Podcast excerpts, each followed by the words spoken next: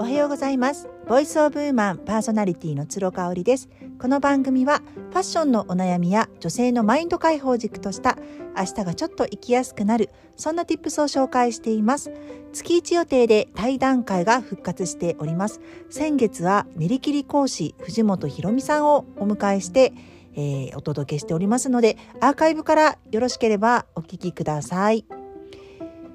えーと収録がねまた明日入っておりまして山崎真峰さんっていうね私もあのコンサルを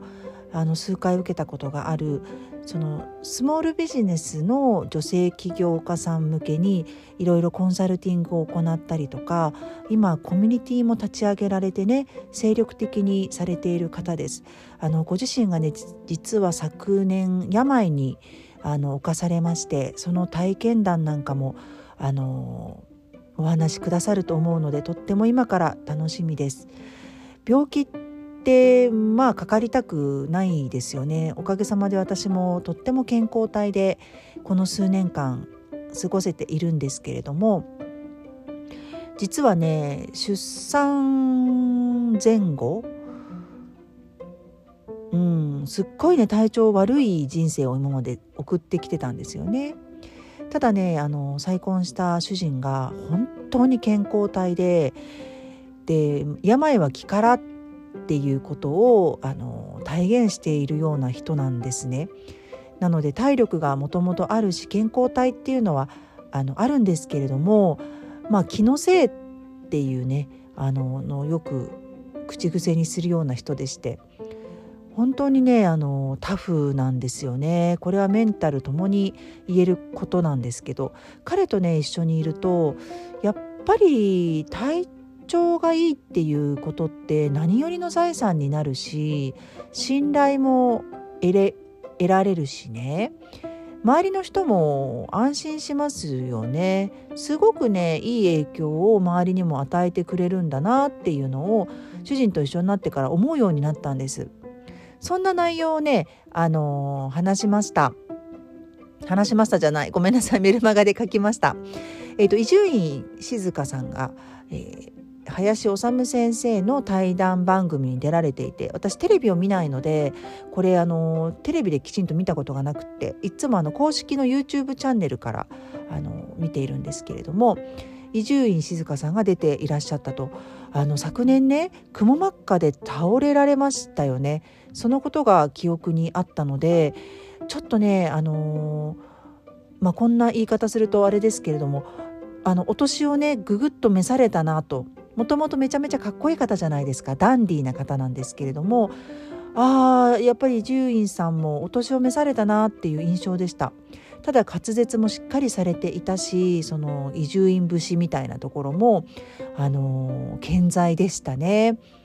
であの林先生って本当にねインタビュアーとして素晴らしいですよね。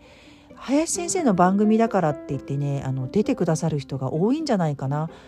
て思うぐらいゲストもいつもめちゃめちゃ豪華ですね星野源さんとかも出ていらっしゃいましたよねすごく面白かったのであの YouTube から見られるのでぜひご覧いただきたいんですけれども今回伊集院さんかとねまた人生にうなりました。そしてあの最初に林先生が振っていた話題があの身だしなみっていうね先生のご本の中で身だしなみはその体調がいいことっていうのがまず先決であると。ね、あのおしゃれなものを身につけたりトレンドのものを身につける、うん、あとは肌、えーとえーと、髪の毛がツヤツヤしてるとか、まあ、肌ツヤがいいっていうのももちろん入りますけれども体調がいいっていうことがもう何よりの身だしなみなんだよっていう身だしなみがいいということなんだよっていうのをおっしゃってましたね。私これ本当にそう思うんですよね。うんなのでまあ、子どもたちのね子育てに関してもちょっとこれはあの自分なりに気をつけていることというかねあの伝えてることですっごくこう身なりが綺麗なお母さんでも不愛想な人っているじゃないですか。お子さん連れてて挨拶しないお母さんとかいますよね。あの私はそれよりかはやっぱり挨拶をねきちんとするようなお母さんでありたいなと思っていて子供ってめちゃめちゃ見てるからねあの自分のことをお母さんのことをだからね挨拶しないお母さんのお子さんってやっぱ挨拶しないですよね。うんあのどんなにお母さんが言っても挨拶しなさいねって言っても言わないかなっていうふうに思うんですよ。うん、なので私子供たちにはその服装がどんな服装であれねあの元気に挨拶ができることとにかく元気であることっていうのをあの優先させて伝えていたなっていうふうに思います。うんなのでお行儀よくしなさいとか、まあ、静かにしなさいは言ったりしますけれどもお行儀よくしていなさいっていうのは一度も言ったことがないですね。それよりかはあのー、やっぱ笑顔が財産であるとかねその人の魅力の一つになるしもしかしたらたしなみとかそういう身だしなみの一部になるんだよっていうことを伝えたいですよね。うんだからね、あのー、とっても清潔感がある格好とかそのトレンドに身を包んでるっていうことも大事なのかもしれないけれども私が思うにね、あのー、やっぱりそういう方っていうのは SNS で発信をされていてもなんかねフォロワーさんもねちょっと違う気がするついていらっしゃる。逆を言うとなんかそのプチプラをいつも着ていてもですねあの笑顔がすごく眩しい方とかそういう方についていらっしゃるフォロワーさんってやっぱり質がいいというかうーんなんかね私の中でちょっとこうジャンルが違うっていう気がするんですよね。うまく表現できてるかわからないんですけれども、まあ、とにかくあの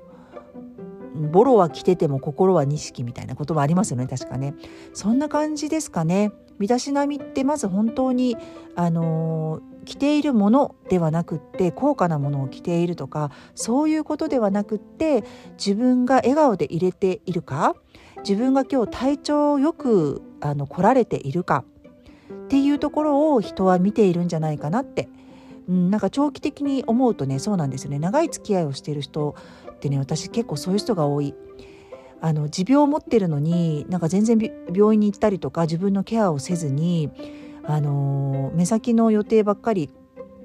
あのこなしていたりとかね。やっぱそういう人って長く付き合っているとなかなかねしんどくなっていくんじゃないかなっていうふうに思うんですよね。はい今日はここまでになります。最後まで聞いていただいてありがとうございました。それではまた明日。